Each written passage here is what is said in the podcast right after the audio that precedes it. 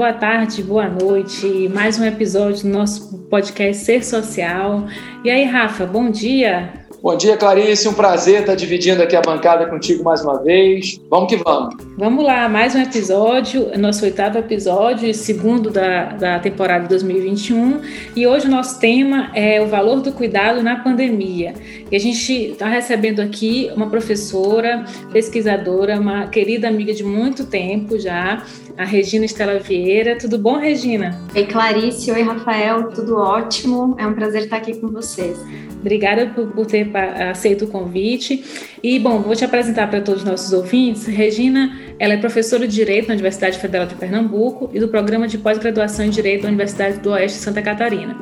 Doutora e mestre em Direito pela Universidade de São Paulo, USP, e apresentadora e produtora do podcast Cuidar, Verbo Coletivo.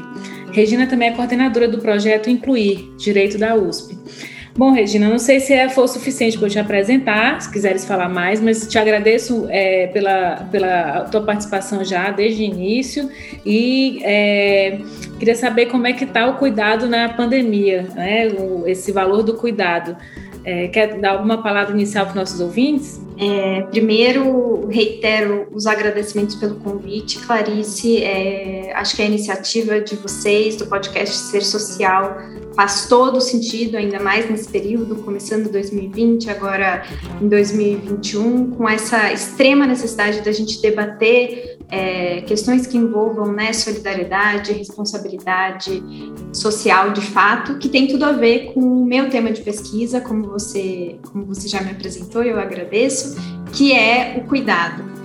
E acho que o cuidado nunca teve tão em voga quanto agora na pandemia, né? A gente tem falado muito sobre né, a necessidade de cuidar do outro, de cuidar de si. A gente tem falado de usar máscaras para evitar contágio, respeitar o isolamento, né, para quem tem condições de ficar em casa, cuidado dos doentes que estão nos hospitais, cuidado de casa, limpar as compras para evitar também, né, que entre vírus, não entre vírus, cuidado dos familiares, das crianças. É, então tem tido, acho que a gente tem falado cada vez mais do cuidado, olhado cada vez mais para as profissionais e os profissionais do cuidado. Então eu acho que esse é um momento muito interessante para a gente, de fato, é, trazer esse debate à tona. É verdade, assim, é, é um, um, momento oportuno para a gente trabalhar temas que até então estavam invisíveis, né, Regina? E assim, para a gente é, dividir o nosso podcast hoje, o tema, como eu falei, é o valor do cuidado na pandemia. primeiro bloco, a gente vai falar a economia dos cuidados, o que é o cuidar. No segundo bloco, a gente vai falar sobre a perspectiva feminista do cuidado. E no terceiro bloco, o papel da comunidade no cuidado, né, Rafa? E aí, Rafa, quer falar alguma coisa para os nossos ouvintes para a gente começar? Não, eu estou assim super também curioso, né, para ouvir a Regina. Estou muito feliz. É, a Regina está aqui com a gente. É um tema que a pandemia potencializou, intensificou o debate sobre o cuidado. E quando eu fui pesquisar sobre, sobre o tema, eu nunca tinha parado para racionalizar o cuidado. Acho que é uma coisa muito intuitiva nossa, né? A gente é, é, a família brasileira em si, acho que a Regina vai falar muito sobre isso tem um que a família latina em geral, acho que tem um que de, de cuidar, né? E eu nunca parei para racionalizar. E quando eu fui ler os números assim da, da economia do cuidado, eu fiquei impressionado assim, como movimenta efetivamente uma economia e quantas pessoas dependem do cuidado para a sua própria sobrevivência com dignidade, né? Então, estou muito feliz com você aqui, Regina, e, e muito curioso também para te ouvir. Obrigado. E vamos começar, né, Clarice? que é já inaugurar o primeiro bloco com a sua pergunta? Vamos lá?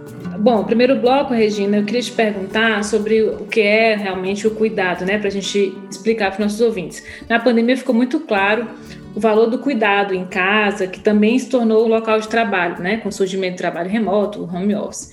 No entanto, as pessoas associam o cuidar só à infância, ou no máximo aos idosos, como se o cuidado se restringisse apenas ao cuidar de crianças e idosos.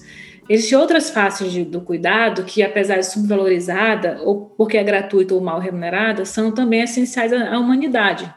Para a humanidade se desenvolver, até para a economia tradicional, outras profissões, trabalhos existirem, é o que se chama da, de economia dos cuidados, né? Essa, essa economia é tão essencial que, que fala sobre o, o cuidado. Essa economia, segundo o relatório da OIT, movimenta, é, relatório de 2018, 381 milhões de trabalhadores. Isso falando do cuidado remunerado, né, trabalhadores domésticos formais.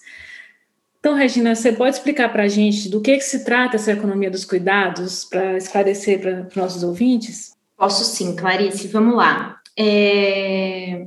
Se esse conceito de cuidado, atividades de cuidado ou trabalho de cuidado, né, muitas vezes não soa tão familiar para quem está ouvindo, como o Rafael falou, é, quando a gente pensa no verbo cuidar, esse sim tem um entendimento que é bastante intuitivo. Sem dúvida, né? Quando a gente fala em cuidar da casa, cuidar das crianças, tomar conta de alguém ou de algo, né? Até cuidar dos pais, cuidar do, do marido, enfim. Essas são expressões de uso cotidiano para nós, né? Então, é, de novo, né? É praticamente intuitivo entender um pouco do que, que a gente está querendo falar. De todo modo, é, para quem se dedica aos estudos do cuidado, e aí eu, eu, faço isso a partir da perspectiva do direito, e tem grandes referências é, no Brasil e no exterior que fazem isso a partir de outras perspectivas, né? Acho que as maiores referências para mim são Helena Irata, Nádia Araújo Guimarães, que são da sociologia, enfim. É, o cuidado, ele é um fenômeno complexo, é, com diversas dimensões e com diversos conflitos. Então, para defini-lo, se a gente quiser tentar um conceito fechado, a gente pode pensar como a Helena Irata e a Gita Weber é, sugerem, né, que o cuidado diz respeito a processos, relações e sentimentos entre pessoas que cuidam umas das outras.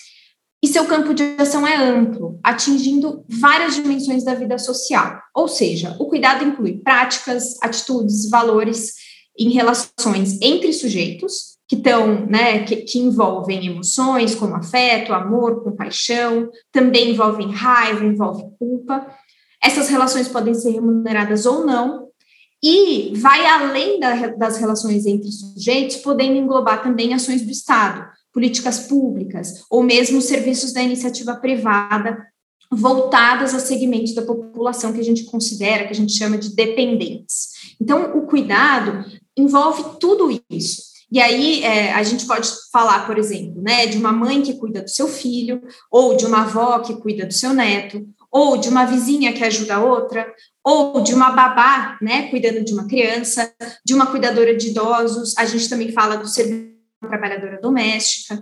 A gente também fala de ofertas de creches públicas ou escolas infantis, serviços de limpeza, é, lavanderias comunitárias. Tudo isso está englobado nesse grande conceito, nesse, nesse fenômeno complexo, como eu disse antes, que é o cuidado. E como você bem disse é, na, na sua pergunta, o cuidado vai muito além, então, do que muitas vezes a gente considera esse cuidado é, de crianças ou cuidado de idosos, que também é muito importante, mas que é fundamental que a gente entenda, e a pandemia nos ajudou a perceber isso, que todos nós precisamos do cuidado em algum momento de vida. Esse é um ponto é, que os estudos do cuidado sempre frisam, em especial, é, por exemplo, a, a, Flávia Biroli, na, na área da ciência política, ela fala muito a esse respeito.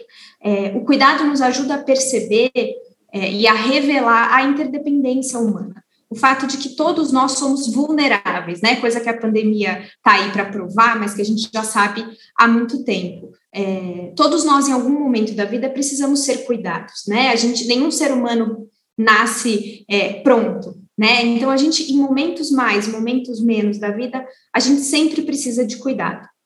Por isso a importância do tema, né? E aí, é, para chegar na sua pergunta, que é especificamente sobre, sobre a economia dos cuidados, é importante dizer assim, justamente por ser um fenômeno super complexo, tem diversas formas de abordar o cuidado. Né? Então, tem gente que estuda o cuidado como trabalho, estuda o cuidado como ética, e também estuda o cuidado a partir da perspectiva econômica.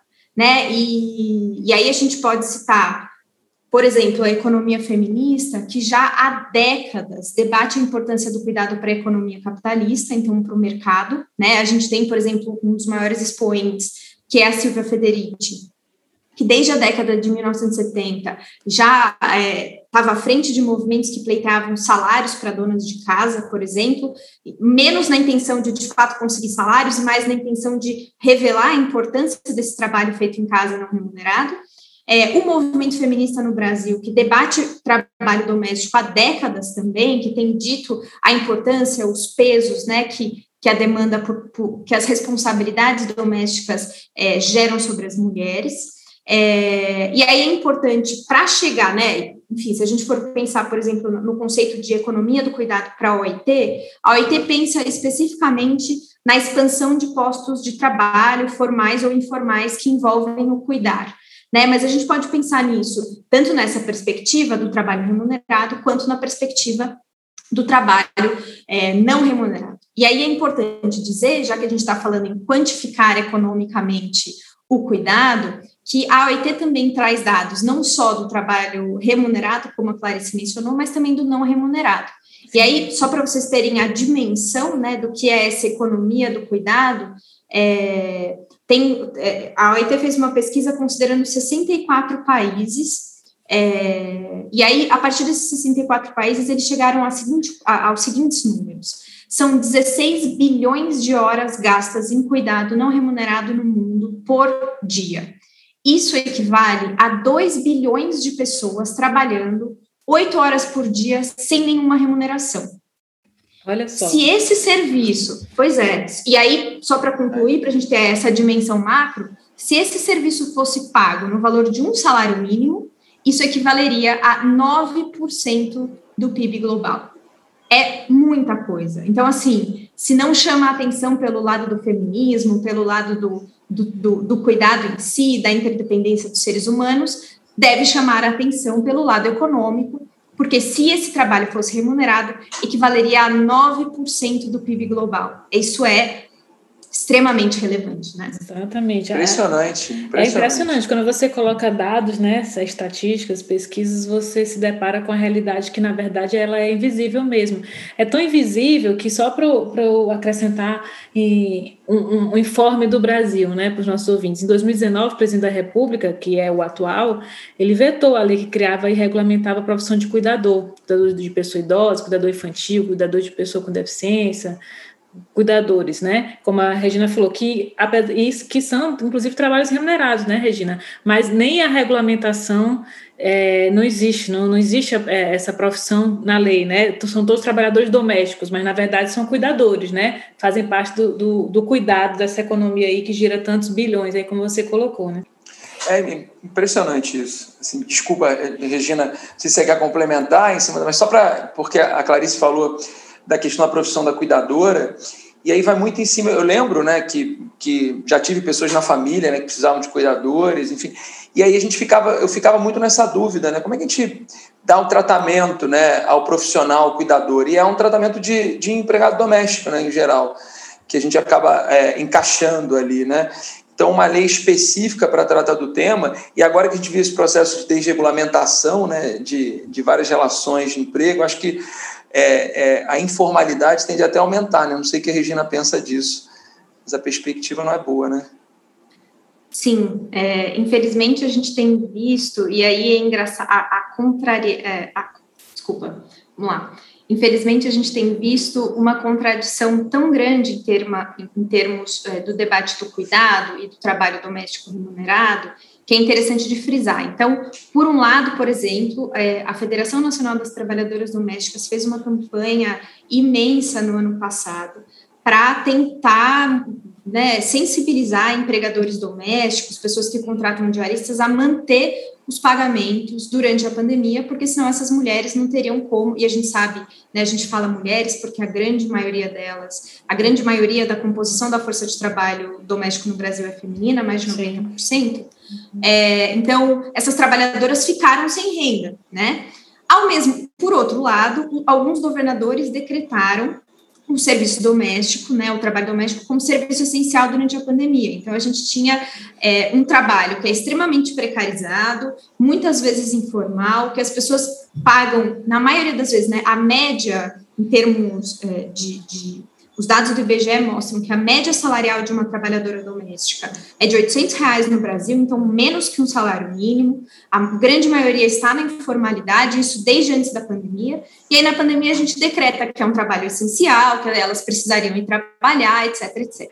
O Maranhão então, a gente tem por um lado é um, é um estado desse, viu, Regina? O Maranhão também. Exato né, decretou no decreto, colocou o trabalho doméstico como essencial, só para adicionar Sim. um comentário. É, eu ia, eu ia mencionar o, o Maranhão, e inclusive a FENATRAD é, teve, teve, é, teve bastante atuação com o governador aí para entender quem que poderia ser enquadrado ou não poderia ser enquadrado. Elas fizeram esse trabalho no sentido de garantir que, é, né, enfim, que tudo bem, de fato, uma parte das trabalhadoras precisa trabalhar, mas não são todas, para não colocar em risco é, todo mundo, né? Sim, sim. Mas, e aí a gente tem debates milhões, inclusive é, com relação ao que aconteceu em Pernambuco, né, com, com o falecimento sim. do menino Miguel, é, é um debate sim. muito complexo. Mas eu estava dizendo isso porque, justamente, a desvalorização histórica do trabalho doméstico no Brasil e do trabalho de cuidado, mesmo esse que é remunerado, tem muita relação com gênero e com raça. É, e essa não regulamentação do trabalho de cuidado, é, né, da profissão de cuidadoras, tem muita relação com isso também. Então, a gente vem numa negação de direitos para qualquer tipo de serviço que envolva cuidado, e o trabalho doméstico envolve cuidado.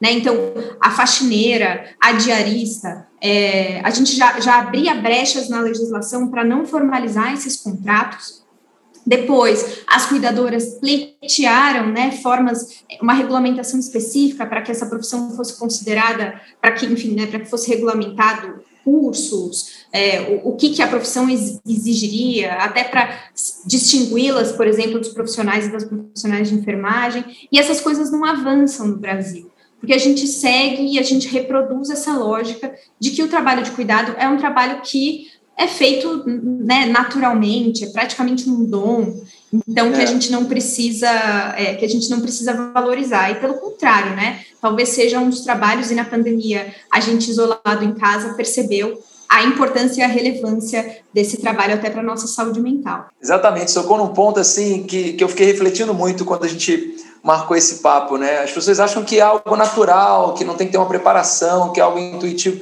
Isso é muito é muito cultural, né? Eu acho que ainda. E a gente não vê muita política pública nesse sentido de informativo mesmo, né? E vai muito em cima da minha, da minha pergunta nesse, nesse primeiro bloco ainda, que quando eu fui pesquisar os números da OIT, né, sobre, sobre a economia do cuidado, assim, o número de pessoas que demandam serviços de cuidado, eu fiquei impressionado assim com, com o que a OIT divulgou no seu último relatório, né? Segundo a organização, em 2030, o número de pessoas que demandam vai chegar a 2,3 bilhões de pessoas. Assim, é impresso que demandam cuidados. Assim, eu fiquei impressionado com isso. E os números, assim, o indicativo é de que está ocorrendo um envelhecimento da população e muito por conta também do que a gente vai debater é, depois, dos novos arranjos familiares. E, Regina, você acha que, é, como é, estudiosa, assim, pesquisadora do assunto, você acha que o Estado brasileiro, na ótica das políticas públicas, ele está preparado para atender essa demanda, que é uma demanda crescente? Como é que você vê a postura do Estado brasileiro? Olha, é, eu acho que a gente está longe disso e longe de encarar o tema do cuidado com a devida responsabilidade é, com a qual ele deve ser tratado né? Ainda mais a gente pensando no Estado brasileiro, num momento de sucateamento mesmo das políticas públicas, né? De tentativa, a gente tem é, diversas medidas sendo aprovadas, não só de precarização do trabalho, mas também é, de, de, retirada de direitos sociais da população brasileira. Então, eu acho que não só a gente não está perto, como a gente está é, se distanciando ainda mais é, desse, dessa possibilidade do Estado brasileiro é, de atender a, a, demanda por cuidados. E esses estudos, né, vale dizer que os estudos do cuidado têm muito essa origem que você mencionou, Rafael, da, da questão do envelhecimento populacional, né, mas eles vão muito além disso e a gente precisa se atentar para essas questões todas no Brasil. Né? A gente aqui, por exemplo, não conseguiu superar debates fundamentais como o direito à creche. Né? Então, a gente ainda tem lá um, uma queda de braço, vamos dizer assim, entre é, os modos de entender creche, os modos de entender o ensino e o cuidado infantil é, pela política pública, pela administração, pelo pela própria educação, né, por quem vem da área da educação, então tem gente que entende a, a, a creche como, e as, as CMEs, né, os Centros de Educação Infantil, as crianças pequeni, bem pequenininhas, né, que precisam de atendimento, que precisam de cuidado, ainda como uma coisa complementar e não como uma coisa essencial para as políticas públicas, e, a meu ver, e na perspectiva, pelo menos das, né, das pesquisadoras que, que, estudam cuidado a partir da perspectiva feminista, a, o, o, tema das creches precisa ser colocado no centro do debate, né? Mas infelizmente a gente tem, e aí a gente pode fazer debates mais complexos que até envolvem é, quem são nossos legisladores, quem são as pessoas que na ponta estão pensando as políticas públicas, quem está no executivo hoje, e por que que creche não é uma coisa privilegiada?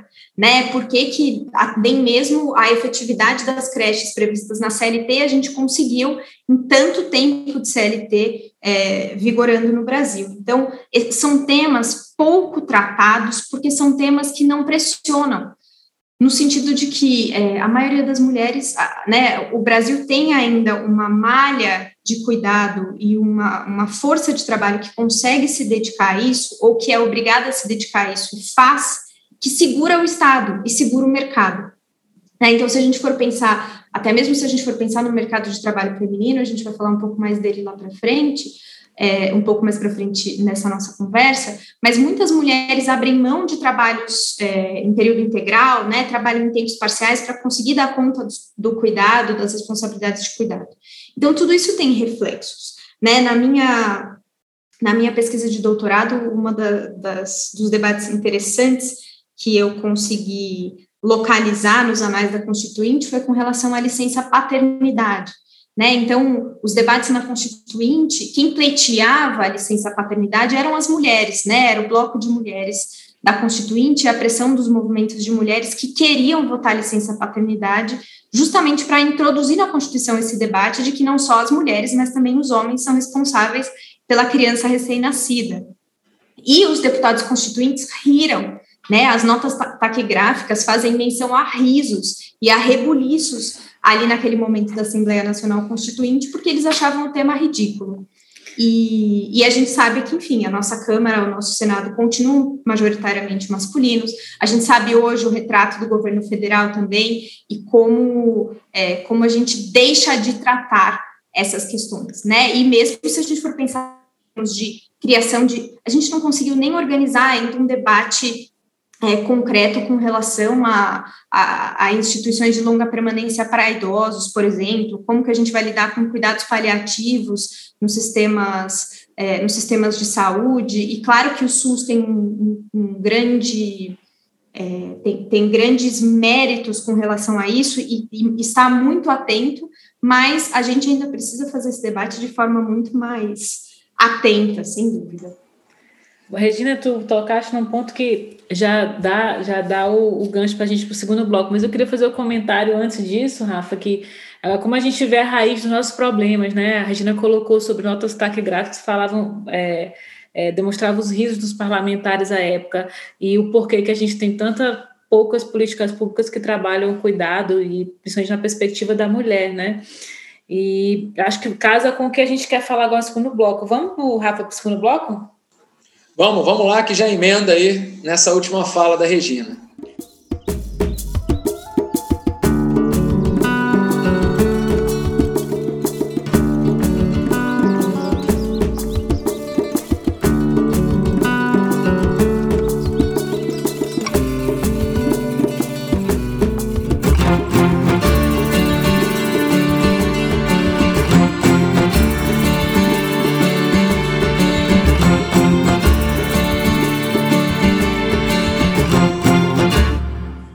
Começa no segundo bloco, Regina, sobre a perspectiva feminista do cuidado.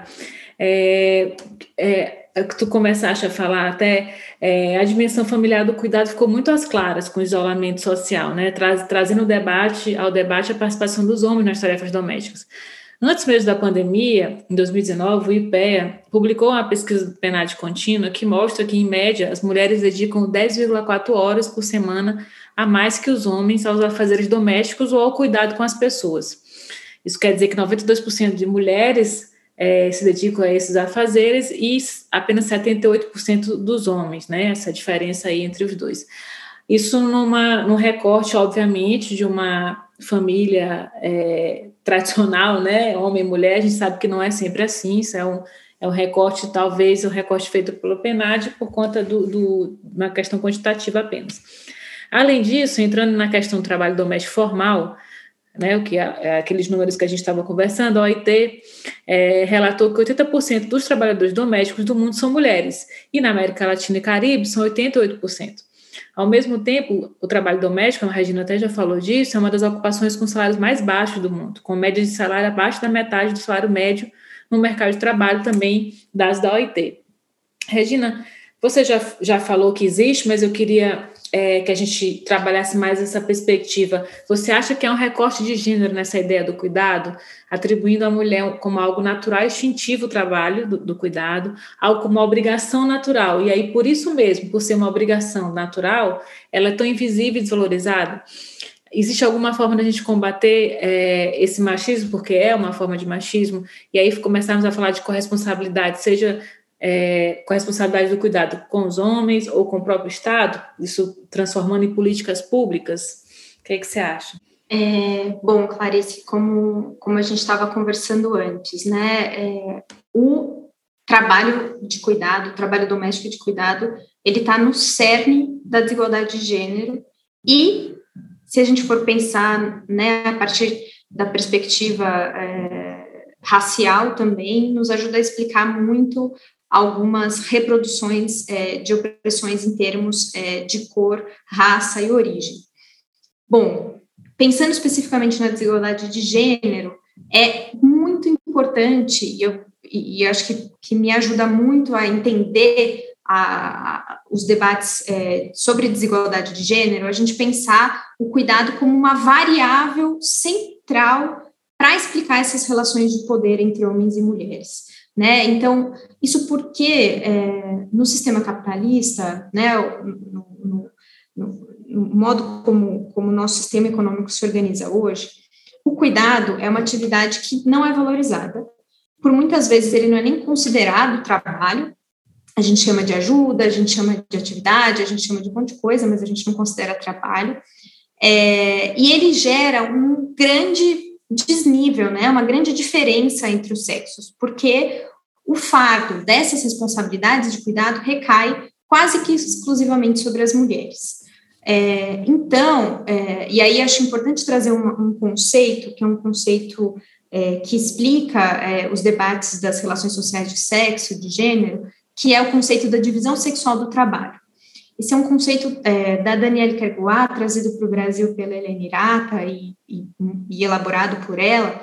É, o que, que as duas falam, né? O que, que as duas explicam? Que, que, com base na divisão sexual do trabalho, o que, que aconteceu? A gente acabou socialmente, historicamente, isso é uma construção histórica, é importante dizer, né? Não é natural do, do, sexo, não tem nada a ver com a biologia, mas houve sim uma construção social em torno do que seriam tarefas e espaços de homens, tarefas e espaços de mulheres. E nessa divisão sexual do trabalho, a gente então dividiu e hierarquizou. Para os homens, as tarefas e os trabalhos do espaço público e valorizados, né? Então, é, desde o trabalho fabril até os, os cargos públicos, por exemplo, a gente acabou assimilando com o masculino. E, por outro lado, as tarefas e os trabalhos do cuidar, né, e o espaço privado ficaram com as mulheres. Tarefas e espaços considerados nessa hierarquia como inferiores. Então, a gente não só separa, como a gente hierarquiza essas, é, esses, essas tarefas que foram assignadas a homens e mulheres socialmente, e isso gera esse, esse grande fosso, e isso perpetua desigualdades. Né? Então, quando a gente pensa no cuidado, é por isso que eu falo que ele está no cerne da desigualdade de gênero, é porque existe sim esse recorte de gênero na ideia do cuidado, e é essa perspectiva da divisão sexual do trabalho que nos ajuda a entender essa lógica de naturalização, né, de considerar o trabalho de cuidado como algo instintivo. E a gente sabe que nem mesmo a construção da maternidade, como a gente conhece hoje, é algo instintivo das mulheres, né? É claro que existe, é, existe a necessidade de um ser humano cuidar do outro, mas isso não significa que ele seja atribuído historicamente sempre especificamente a uma mãe, né? Se a gente pensa, por exemplo, em, em em, outras organizações sociais, tanto do passado quanto fora do que a gente conhece como a civilização ocidental.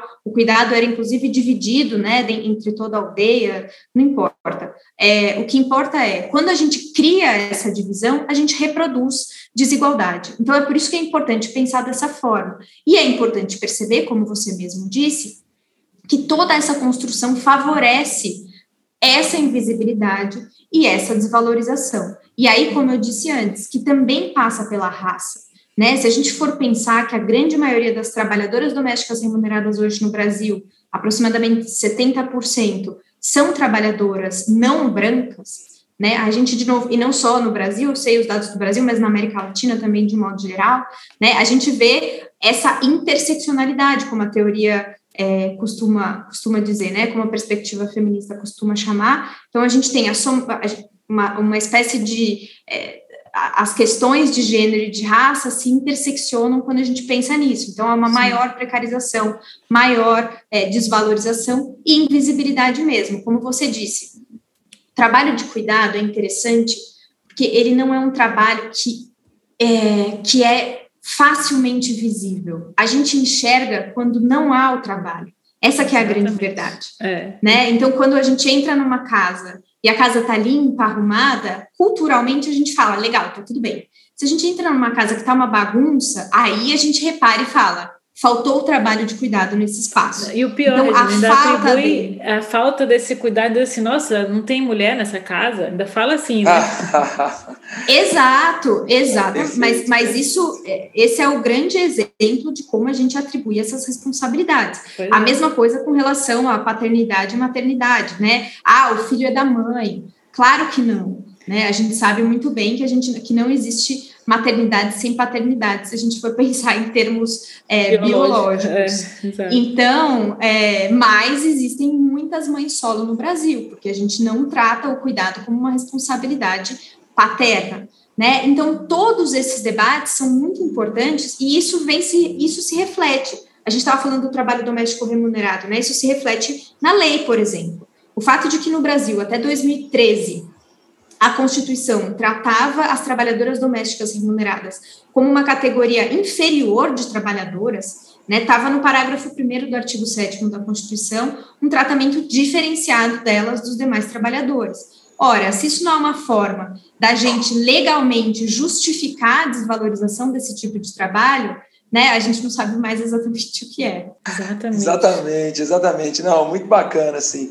Eu não sei, Clarice, você quer, quer falar, quer complementar? Não, é, é a questão mesmo, como ela falou, gente, quando a gente fala que é uma obrigação natural, é visto como uma obrigação natural cuidado é, pela mulher, não é, não, não é pela questão da natureza, né? É uma construção social que naturalizou isso, mas não tem nada a ver com a questão biológica. Só a mulher tem condições biológicas de realizar o cuidado, seja da casa, dos filhos, é, de todas as tarefas é, de cuidado, né? Das pessoas que precisam, que são dependentes. Não é só a mulher. Isso não tem nada a ver com a biologia. Isso é uma construção social né, que é, claramente é, é, advém desse recorte de gênero e raça, como a, Regina falou, né, Rafa? Sim, sim, perfeito, assim, é impressionante, assim, porque você vai falando e, e a gente acaba se vendo na realidade, né, do que você está pondo, da interseccionalidade, enfim, das questões da divisão sexual mesmo do trabalho, e, é, e até assim, eu estava pensando quando você falava, Regina, né, é, o meu campo, assim, de, de atuação no direito é no direito civil, né, e é bacana ouvir alguém do direito falando sobre o cuidado, né? E a gente, no direito civil, acaba é, numa visão bem patrimonialista, né, daquele direito civil clássico, tal, do século XIX, a gente tem ainda muito resquício disso, a falta do, do, dever de cuidar, principalmente nas relações familiares, acaba impondo uma série de sanções, né, que são postas no código até hoje. Você pode ter uma declaração de indignidade, uma deserdação, uma, uma, um afastamento do dever de prestar alimentos, né, quando o filho não tem cuidado com o pai, o pai não tem cuidado com o filho. Então a gente acaba vendo essa visão muito patrimonialista né, do, do, do, cuidado nas relações familiares, que causam inclusive sanções quando elas não são postas, mas a Constituição eu acho que acaba dando uma outra pegada né, nessa, nessa despatrimonialização que ela, que ela gerou nas relações sociais em geral. Né? E será que dá para a gente falar assim, numa perspectiva de um direito fundamental ao, ao cuidado, Regina? Você, na sua visão de pesquisadora do campo do direito, né? o direito fundamental ao cuidado. A gente pode tentar construir uma ideia em cima disso? Rafael, acho que essa é a pergunta de um milhão de dólares, talvez, mas essa é um pouco a minha linha de pesquisa atualmente, assim, é conseguir entender é, todos os meandros, né? E aí, claro, indo para além do a, meu campo original de, de, pesquisa é o direito do trabalho. Eu tenho estendido né, minha, minhas perspectivas também para a segurança social, para a seguridade social, mas eu acho que é um trabalho de, de um, um tempo assim a gente conseguir entender sim esse direito fundamental ao cuidado, porque essa perspectiva do cuidado e, e aí vou, vou falar pensando em termos estruturais mesmo, tá? Quando a gente inverte a lógica do sistema, e, e vou somar as duas, vou somar um pouco do que a gente estava conversando com, com a Clarice. A questão da invisibilidade, ela tem um interesse muito profundo para o nosso sistema, para o modo como o, a, a, nossa sociedade funciona hoje, né, e a nossa economia. Então, é interessante que sejam invisíveis as relações de cuidado, porque é uma coisa para a qual a economia não precisa pensar. Então, é interessante que a maternidade fique sob a responsabilidade das mulheres de forma não paga, porque, por mais que o sistema precise de força de trabalho, o sistema não precisa se preocupar em remunerar quem garante a reprodução social. Né? A mesma coisa é, é muito interessante, por exemplo, na teoria do Adam Smith, né? ele fala dos interesses individuais do padeiro, do açougueiro e do cervejeiro, mas ele esquece de dizer que para o bife e para a cerveja irem para a mesa, alguém limpou a casa, fritou o bife e serviu a cerveja num copo limpo. Né? Então, todas essas atividades ficam escondidas no sistema, justamente porque se o sistema fosse remunerar tudo isso, né, a gente ia ter um, um, bug, enfim, alguma sim, coisa ia acontecer, sim. a gente teria um problema. E o direito, pensado sob essa perspectiva, reproduz essa lógica econômica de não olhar para o cuidado. Então, o trabalho doméstico remunerado que eu mencionei na Constituição, no artigo 7 é um exemplo, é a ponta do iceberg, para, na verdade, uma perspectiva economicista das relações sociais, que poderia, e, e, e economicista entenda, individualista, mas que a gente precisa aprender a dar, a trocar a chave, vamos dizer assim, para uma perspectiva coletivista e de cuidado. Então, pensar nessa interdependência, querendo ou não, pensa bem, essa imagem do, do, do, homem econômico, né, essa, esse ideal de perfeição do cidadão na sociedade que se põe autonomamente e que busca e que trabalha e que busca o lucro, ele é uma ilusão. Né? Nós somos todos vulneráveis e interdependentes. E essa perspectiva precisa entrar no direito. Então, quando você fala do direito fundamental ao cuidado, para mim é uma chave fundamental para a gente virar também nessa reflexão jurídica de usar a lente do cuidado de fato para perceber o direito e para pensar em todas essas estruturas e como a gente consegue é, alterá-las, né? Isso porque e aí, de novo, né, volto para o meu campo de estudo. Pensando no direito do trabalho, que é por onde eu consigo melhor dialogar, se a gente não pensa no cuidado, a gente vai ficar fazendo normas é, que proíbem desigualdade salarial, que proíbem dispensa de gestantes, seja lá o que for, que são importantes, mas que não mudam o cerne dessa lógica é, individualista do sistema. Né? E dessa lógica que, que, que, que, coloca sobre as mulheres essas responsabilidades. O direito civil tem muito isso, né? Uhum. Eu, eu já tive contato com com pesquisas, por exemplo, de, de destituição do poder familiar, uma grande dificuldade de compreender o cuidado como de responsabilidade de ambos os pais, né, de mãe e de pai, muitas vezes culpabilizando mulheres vítimas de violência e retirando é, né, a guarda de crianças é, por conta disso. Enfim, é, tem debates muito interessantes que têm surgido no direito, pesquisas que revelam em todos os campos como essa atribuição do cuidado às mulheres reproduz desigualdade de gênero e é reproduzida pelo direito. E aí a gente entra num ciclo vicioso, né? De, de, de, de continuidade de opressão. Obrigado, é Regina. Obrigado. Obrigado pela sua resposta. Muito legal. É, e Regina trouxe à tona uma questão do, do, com base nessa tua pergunta, Rafa, sobre o direito fundamental, e ela falou do, da questão familiar, né, do, do direito de família.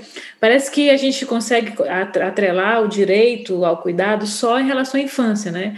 E, e, ainda numa perspectiva educacional, o que ainda é pior, porque antes disso é, a gente tem o cuidado com a, a criança para ela comer, para ela se vestir, é, para ela tomar banho, assim, ela, para ela sobreviver, né? Então alguém tem que fazer isso, né? Até ela Exatamente. chegar num ambiente de sala de aula, assim, com quatro anos, que é o, o obrigatório, né?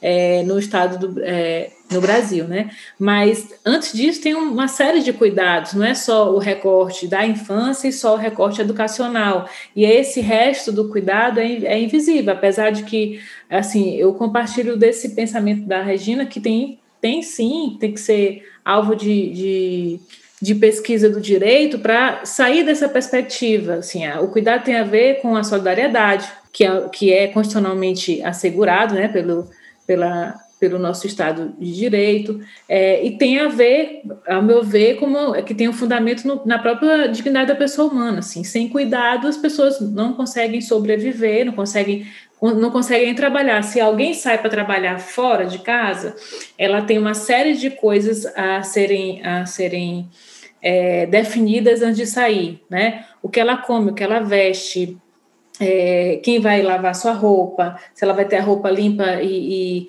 e cheirosa para ela ir ao ambiente de trabalho, e quando ela voltar vai ter comida, alguém saiu para comprar a comida para depois alguém fazer, enfim, tá tudo certo, tá tudo, tudo perfeito para poder ela ir lá e fazer esse trabalho tradicional aí que a economia tradicional tanto valoriza, né? Sem isso, sem essa base, nada disso acontece. Então, tem tudo a ver com o desenvolvimento humano, né? É, eu achei interessante, assim, a Regina, só para não passar, né, que eu ia comentar isso antes, deve ser uma pesquisa interessantíssima, né? A visão do cuidado nos anais do processo constituinte, né? Nos debates. Eu acho que deve ser uma pesquisa muito rica, né?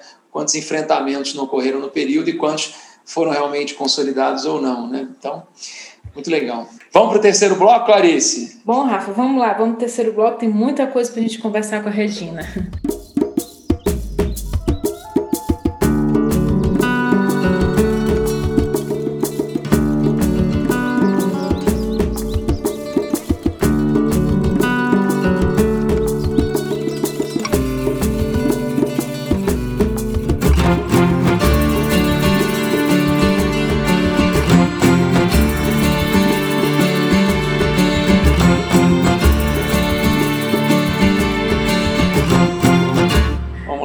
Bloco, a gente vai falar do papel da comunidade no cuidado, né? A gente, numa perspectiva além da responsabilidade estatal. E aí, Regina, eu queria te perguntar sobre essa questão do, da sociedade civil mesmo, que com a entrada da mulher no mercado de trabalho, é, mais fortemente nos anos 90, a sua disponibilidade pelo trabalho do cuidado em casa diminuiu, né? A gente sabe disso. Ao mesmo tempo, a expectativa de vida aumentou.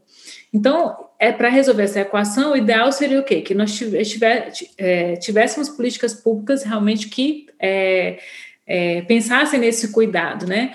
Infelizmente, os equipamentos públicos não funcionam, né? O ideal seria que funcionasse, mas as creches em horário estendido não existem, assim, pouco existem, como você falou, nem é, é obrigação, não é um direito, né? A creche, a gente ainda está muito atrasado no Brasil sobre esse direito à creche, de 0 a 3 anos não tem essa obrigação de, de estar na creche, enfim, e muito menos com horário estendido para que contemple aquelas, aquelas mulheres, principalmente, é, que têm que trabalhar em outro, outro horário, além daquele horário tradicional, é, até seis da tarde.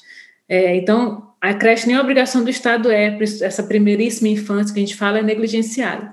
Lares de idosos, então, são pouquíssimos, né? E, como você mesmo falou, sobre a licença parental, que a gente nem tem uma licença parental razoável, né? A gente, cinco dias ou 20 dias, a depender da empresa, é a mesma coisa que nada, né? É, acaba que fica realmente só uma licença maternidade, que também é insuficiente. No entanto, a gente sabe que o quanto essas políticas é, precisam melhorar, mas estamos bem longe disso. A pesquisa do IBGE de Educação, PNAD de Educação em 2017, mostra que um terço das crianças de 0 a 3 anos mais pobres do Brasil está fora da creche, por falta de vaga ou por não existir vaga próximo da sua casa. E aí a gente, a gente tem que fazer recorte assim, das pessoas que precisam da creche para trabalhar, né? Que são as famílias mais pobres mesmo que não têm esse, essa flexibilidade de horário. É, então, não é aquelas que querem, que não querem colocar seus filhos na creche por serem ainda muito novos, né? Então, essa pesquisa desse, desse número que eu estou falando são das pessoas, famílias mais pobres. Ao mesmo tempo, já que a gente não tem as, essas creches, mas precisa que essas, essas famílias trabalhem, as redes de cuidado em comunidade parecem ter crescido, principalmente na pandemia, porque as escolas estão fechadas, e aí eu faço aqui uma, uma adenda para falar que o Maranhão, por exemplo, está com escolas fechadas públicas há mais de um ano, é, sem perspectiva de abrir, e os pais têm que sair para trabalhar. Então, os pais das, das crianças que têm que ir para a escola pública estão fechadas, eles têm que trabalhar. Eles não estão em home office, né?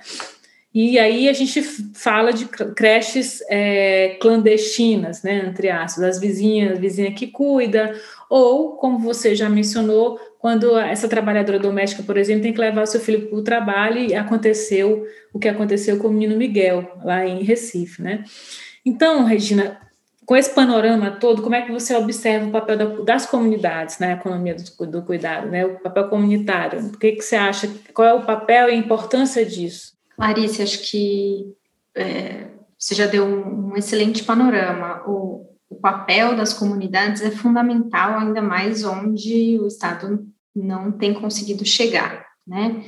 É, e aí vou, vou, vou, tentar dialogar com, a sua, com as suas reflexões desde o começo.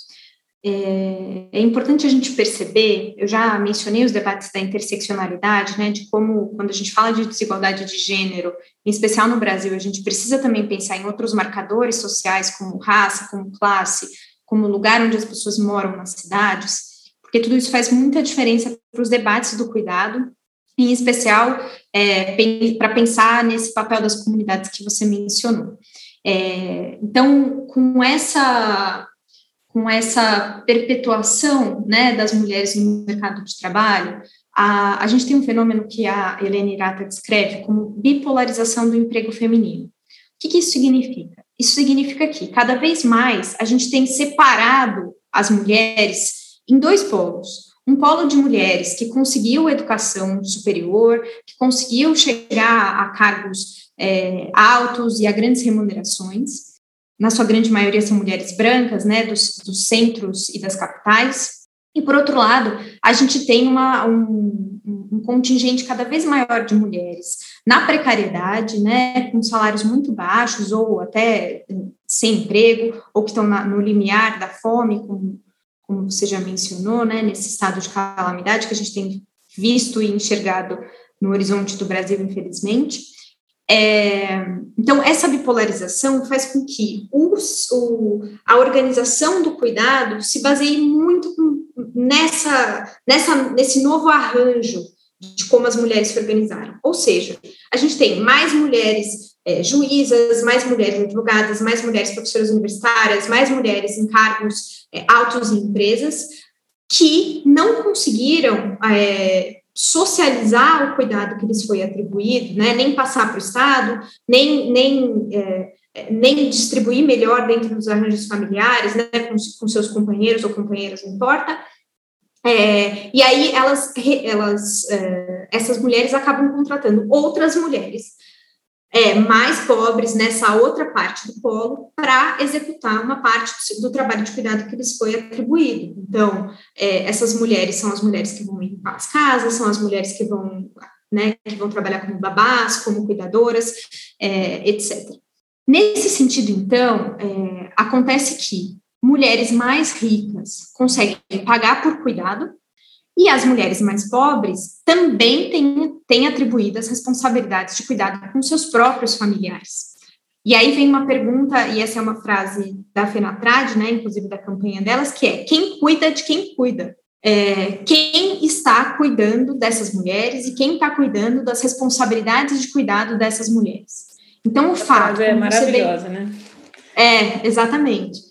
Então, é, como você mencionou, né, o fato de a gente não ter creches públicas próximas aos locais de, de, de trabalho ou próximas às casas, né, para as mulheres que moram na periferia, o fato de não haver creches em horários estendidos, o fato de a gente não conseguir estruturar, e aí a gente está falando de, de crianças, mas a gente pode falar também é, de, de, de, idosos ou mesmo de pessoas doentes, que muitas vezes essas cargas de trabalho de cuidado familiar são absorvidas pelas mulheres, né?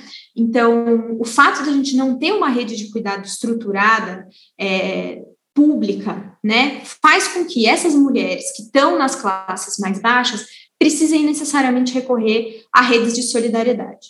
E essas redes de solidariedade são fundamentais para o cuidado, e historicamente no Brasil a gente, é, né, quase todo mundo já teve contato com essas realidades. Então, são as filhas mais velhas que cuidam dos filhos mais novos, são as vizinhas que ajudam, são as mães e as sogras, né, que cuidam das crianças enquanto as mães vão trabalhar.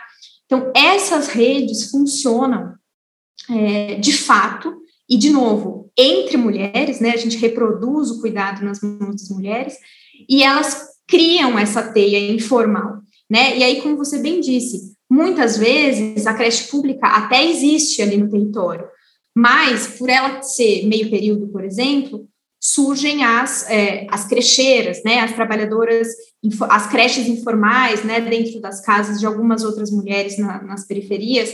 Aqui em São Paulo, a Renata Moreno, é, ela fez uma pesquisa muito interessante sobre esse tema na, no, no, na, na, tese de doutorado dela, estudando essas, essas, essas cuidadoras informais nas periferias de São Paulo, porque são mulheres que recebem essas crianças às seis da manhã, por exemplo, levam para a creche às nove, buscam da creche ao meio-dia e ficam com essas crianças até a hora das mães terminarem os seus serviços. Né? E, de novo, como a gente estrutura o mercado de trabalho sem pensar no cuidado. Né? Então, a, a política pública de cuidado que não dialoga com a educação infantil, que não dialoga com o emprego, enfim.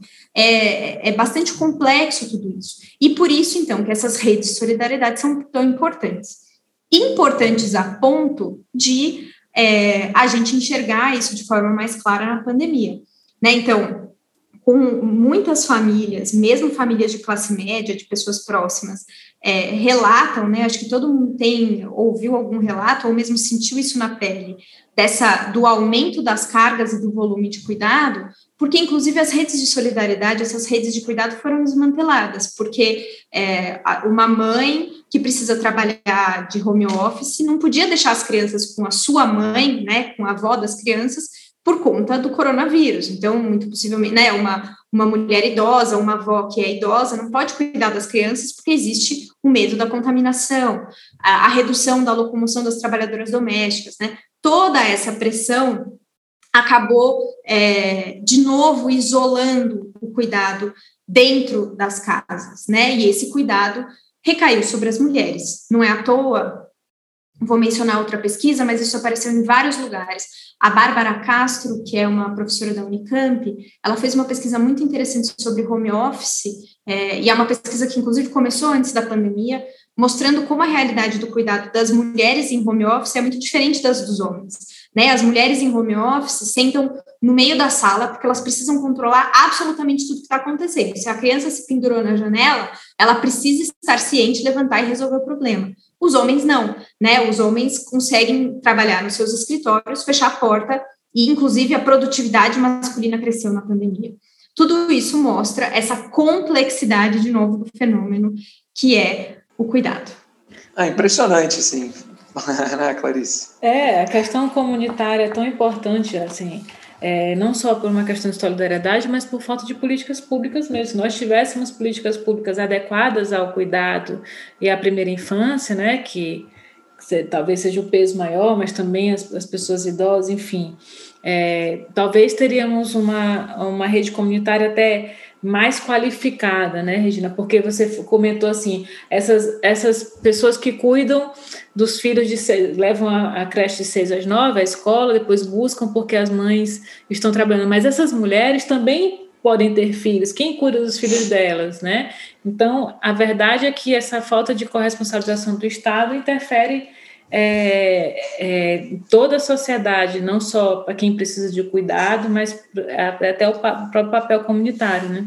Sim, e não só do Estado, mas, né, de novo, pensando nessa invisibilidade da economia do cuidado, é, poxa, essas mulheres que trabalham né, no, no, na primeira ponta da fileira, vamos dizer assim, essa mãe que precisou sair de manhã, pegar o ônibus, levar duas horas para chegar no comércio onde ela trabalha, ou na indústria onde ela trabalha, a, o seu empregador não pensa né, que ela pode ser mãe. O, a própria estrutura do mercado de trabalho ignora completamente as responsabilidades do cuidado né? Não completamente tudo. A gente tem licença de maternidade, tudo bem, mas se você for pensar na própria estrutura, essa ideia de da pessoa conseguir fazer oito horas diárias com uma hora de intervalo, etc, etc, desconsidera, é totalmente descasada com a política pública de creche, né? E as empresas é. lavam as mãos, elas, né? Muitas vezes pagam um vale creche que não dá para pagar metade da creche do mês. Exatamente. É, então, não, e o pior, toda Regina, essa teia precisa ser costurada. É, além de não é, promover políticas, ainda é, despromove também, porque existem inúmeras pesquisas aí que mostram o quanto de mulheres que escutam quando vão fazer entrevista de emprego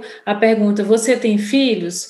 Quem vai ficar com seu filho se ele ficar doente? Você vai ter que faltar ao trabalho, como é que é? Mas essa, essa pergunta não é atribuída ao homem numa entrevista de emprego. Então, isso mostra muito claro que a estrutura toda, como você falou, não só o Estado, mas a, a própria sociedade, né, empresas, enfim, não pensam no cuidado como algo que, é, que tem que ser dividido e uma corresponsabilidade entre todos, né? E sim na perspectiva que a mulher tem que se sacrificar, inclusive perder a oportunidade de emprego, porque ela tem que cuidar dos seus filhos ou do seu, do seu da sua mãe ou seu pai idoso, enfim. Exatamente. É assim, eu assim, concordo com o que vocês estão falando, né? E refletindo aqui, eu fui né, pesquisar para esse nosso papo, estava lendo uma, uma revista né, da FAPESP, é a edição, para quem quiser lá dar uma conferida, edição 299 de janeiro de 2021, que tem um artigo né, sobre o tema que a gente está aqui conversando. E aí eu achei super interessante Regina, que faz referência a um imposto cobrado no Japão, equivalente aqui no Brasil a 250 reais, que deve ser pago por todo cidadão a partir dos 40 anos.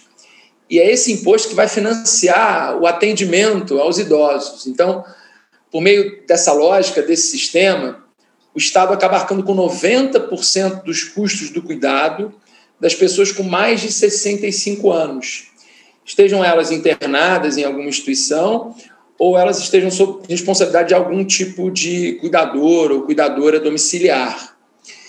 E aí eu achei super interessante, porque pensando se a gente tem, pelo menos no Brasil, alguma iniciativa nesse sentido, se você conhece algum projeto de lei que tem uma, uma, uma tentativa específica de, de alguma forma, dar mais robustez para a política pública nesse sentido, ou se a gente realmente depende muito, né? Eu até perguntei no primeiro bloco sobre a questão da política pública, mas a gente acaba dependendo muito né, da organização da própria sociedade civil. Se você tem algum exemplo legal de organização da, da sociedade civil é, nesse sentido né, de, de, de cuidar?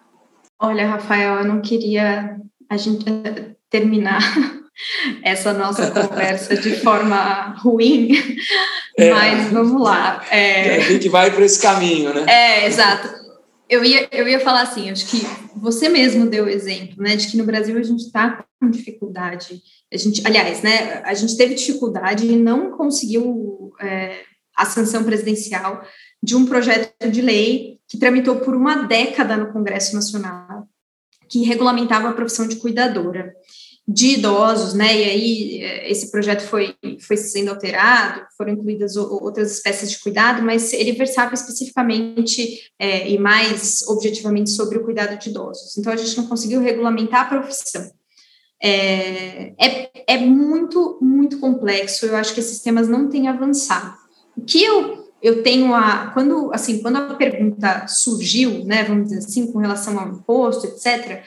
É importante a gente pensar que no Brasil a gente tem, e, e aqui ainda mais pensando na pandemia, pensando na importância da gente debater e, e valorizar um pouco das coisas que a gente já tem, que a gente tentou estruturar em termos de direitos sociais, é importante a gente lembrar que a gente tem uma rede de assistência social muito bem pensada e pactuada na Constituição.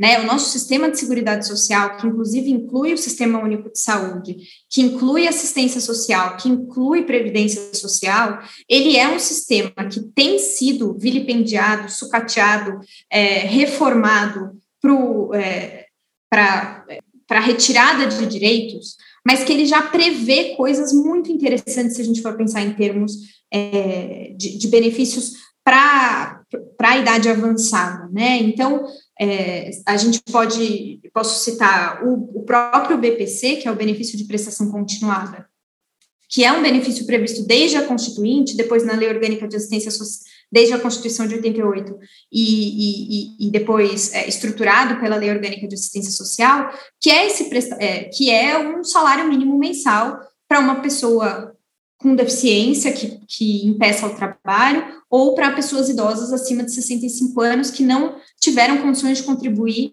para a Previdência Social ao longo da sua vida, né? Então, a gente tem, é, né, tantos informais que a gente sabe que não conseguem pensar no dia de amanhã por conta dos, do, da baixíssima renda que recebem, né? Então, a gente prevê o BPC nesse sentido.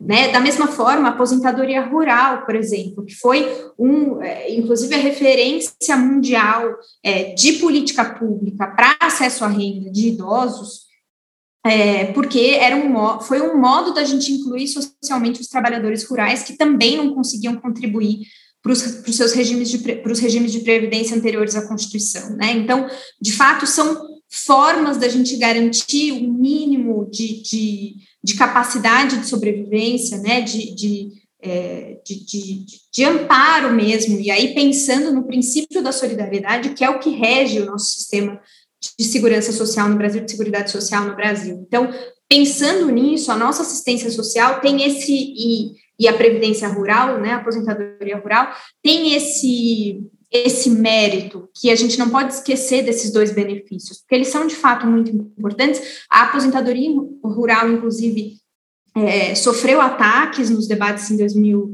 é, em 2019, né, da reforma da Previdência, foi, é, os, os, movimentos conseguiram, conseguiram segurar que ela fosse é, extinta, mas, então, assim, acho que são, são, são dois são duas possibilidades de amparo à idade avançada pensadas no nosso sistema de seguridade social que são muito importantes da gente dar destaque, porque de fato é, são fundamentais. Né? A, gente, a gente tem relatos de municípios que vivem das aposentadorias rurais é, recebidas por seus, é, por seus por seus habitantes, né? Relatos não, a gente tem dados do IBGE a esse respeito, é, tudo bem que são dados antigos, porque infelizmente não teremos censo, mas Exatamente. a gente sabe, a gente sabe dessa realidade. Então, assim, pensando em termos, de, em termos financeiros, né, pelo menos dessas políticas de assistência financiarizadas, a gente consegue ter um mínimo, né, um patamar mínimo.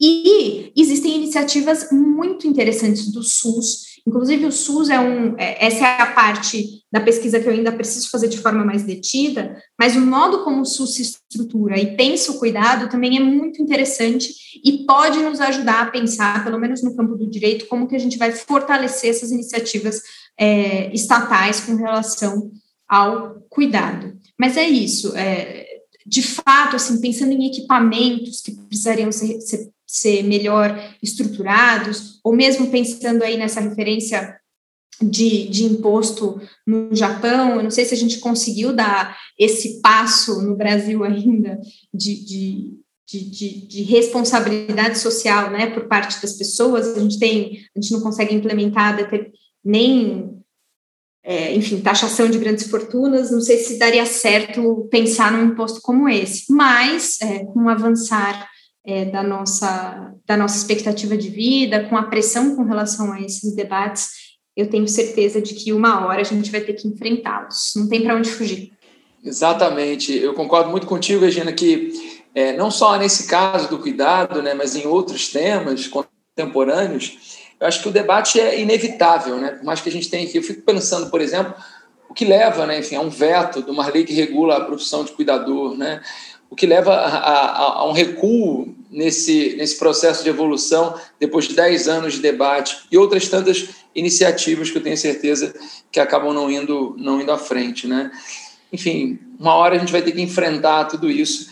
E é o tema, né, Clarice, não pode ter mais a ver do que, com o nosso podcast, que é a solidariedade. Eu acho que esse imposto Exato. do Japão, a partir dos 40, você começa a pagar, e isso mostra a solidariedade. O nosso sistema é um sistema pautado na solidariedade, e eu acho que está relacionado diretamente aí com, com o dever e o direito né, ao, ao cuidado. É verdade, tem tudo a ver com o que a gente tenta aqui compartilhar nos episódios, né? O exercício da solidariedade que passa por todo mundo, pelo Estado, pela sociedade, a organização da sociedade civil, por cada um. Então, assim, a pandemia trouxe esse esclarecimento e o cuidado, né? O trabalho do cuidado veio à tona é, a sua valorização na pandemia, né? A gente espera que realmente sirva para alguma coisa esse caos que a gente vive, essa tragédia humanitária que a gente vive.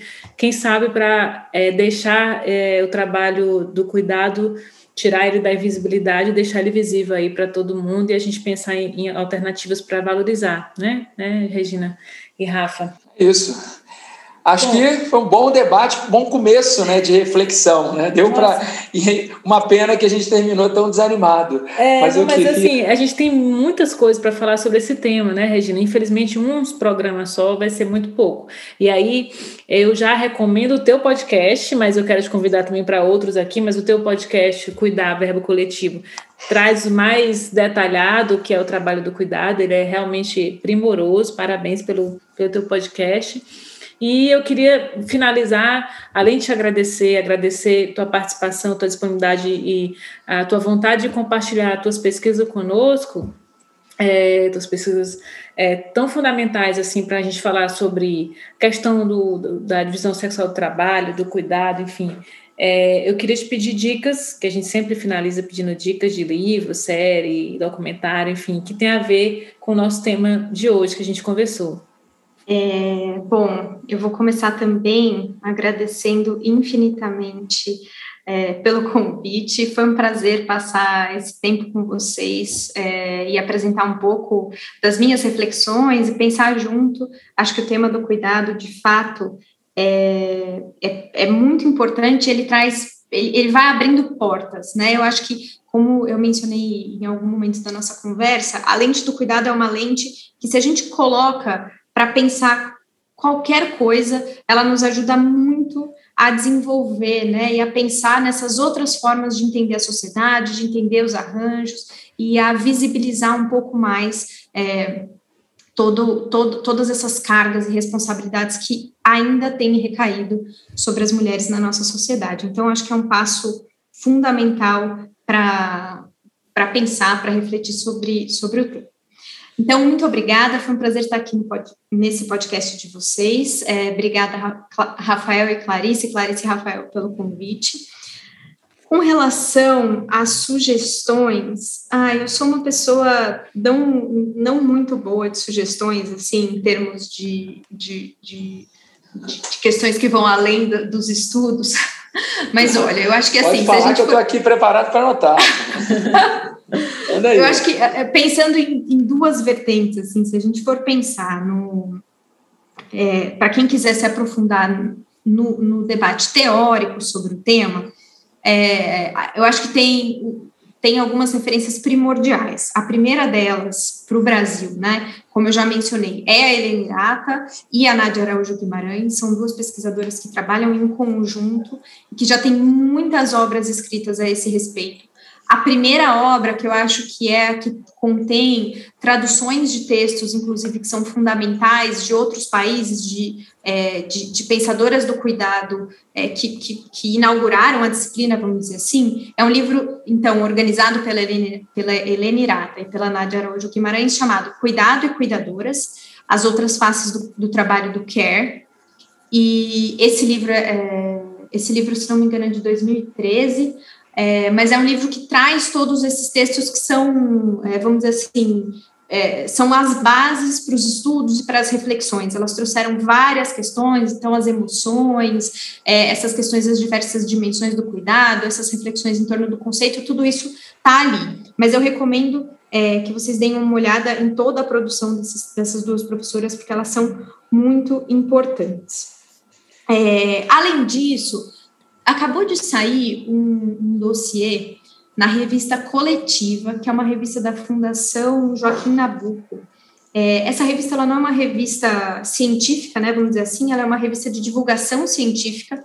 Então, é, na, na revista coletiva, que está online, disponibilizada gratuitamente, é, esse mês foi lançado o dossiê Cuidado, e lá vocês também encontram textos curtos, mas que trazem debates de diversas esferas sobre o cuidado, que eu acho que também são interessantes. Tem uma contribuição minha bastante rápida, mas vocês já me ouviram falar demais, mas tem também a Flávia Biroli, tem a Gita Deber, que é uma, é uma pesquisadora da Unicamp que pensa muito a partir da perspectiva do, das pessoas idosas, enfim, acho que também é um, é um espaço legal para dar passos, é, e são textos mais curtos, não um mergulho tão profundo. E se a gente for pensar é, e, e, terminar, assim, se eu puder sugerir, acho que é, duas produções mais lúdicas, talvez, é, tem um, um, um, filme muito profundo, na verdade é um documentário que se chama Doméstica, não sei se vocês já tiveram acesso a ele, mas é um documentário... Ainda não, mas já vou não, assistir. ainda não, mas já vou ver aqui. É, esse documentário, é, quer ver eu até aqui. Ele é do. Ele teve. Ele, Doméstica é um documentário que saiu em 2012, com a direção do Gabriel Mascaro. Ele deu na mão de pré-adolescentes uma câmera para eles acompanharem as trabalhadoras domésticas das suas casas, né, que trabalhavam é, nas casas em que esses, esses pré-adolescentes viviam. Então, eles conseguem retratar de forma muito profunda é, o que é esse trabalho doméstico remunerado feito no Brasil, como todas essas relações são complexas, é, como a questão de raça, como a questão de classe está muito presente, como existe ainda muita mesquinhez nessas relações, é, né, essas contraditoriedades quando a gente fala entre relação da, entre ah, é uma pessoa da família, etc. e tal. É um documentário imperdível e eu acho que, que a gente pode terminar com ele, assim, porque de fato, se vocês estiverem a fim de uma imersão no Brasil, ele nos ajuda bastante a, a refletir sobre os passos que a gente ainda precisa dar de valorização, em especial do trabalho é, dessas mulheres que são tão fundamentais é, para toda a sociedade brasileira e tão pouco é, consideradas.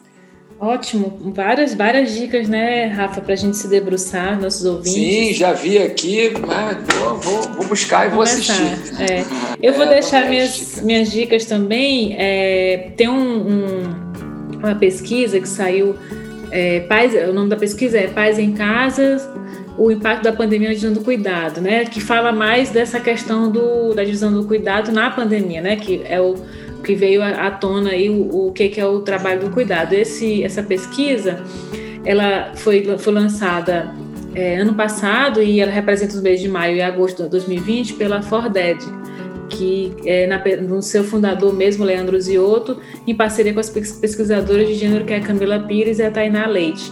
Então, é uma pesquisa que quem quer se aprofundar sobre a divisão do trabalho doméstico e do cuidado na pandemia, eu acho que reflete bom, bem o nosso momento. E um, um, documentário também que ele tem um recorte da infância, que é o começo da vida, belíssimo, eu sou muito fã dele, tem até já o número dois, mas ainda não assisti o dois, só um. Mas ele fala da questão do cuidado que vai além da questão educacional, né? Aquilo que a infância não se resume cuidado da infância resume só ao papel, papel, educacional, mas o cuidado tem a ver com outras coisas também coloca a perspectiva econômica, né? Que a gente vem falando aqui, o valor do cuidado, no caso, era a infância, o que isso representa para a humanidade. Então, são essas dicas minhas aí, Rafa. Muito bacana. Olha, eu, tô, eu só anotei. Hoje eu vou ficar aqui anotando, eu tô sem dica para dar sobre o tema. Eu gostei muito, né? Desse artigo que eu li na, na revista da FAPESP, eu acho que dá uma, um panorama geral assim para essa questão do cuidado bem interessante. Então vai aí minha pequena dica de leitura. Bom, é isso então, né, Rafa? Acho que a gente, é, por agora, mas a gente já convida a Regina para outros momentos e agradece novamente, Regina, que eu conheço há alguns anos e que me esclareceu muito sobre a perspectiva de gênero no sistema de justiça e espero que a gente te receba aqui de novo. Muito obrigada. Obrigado, Regina. Obrigada, Clarice. Obrigada, Rafael. Então tá, gente. Obrigada a todo mundo, né? Que nos é, ouviu. Obrigada por nos ouvir.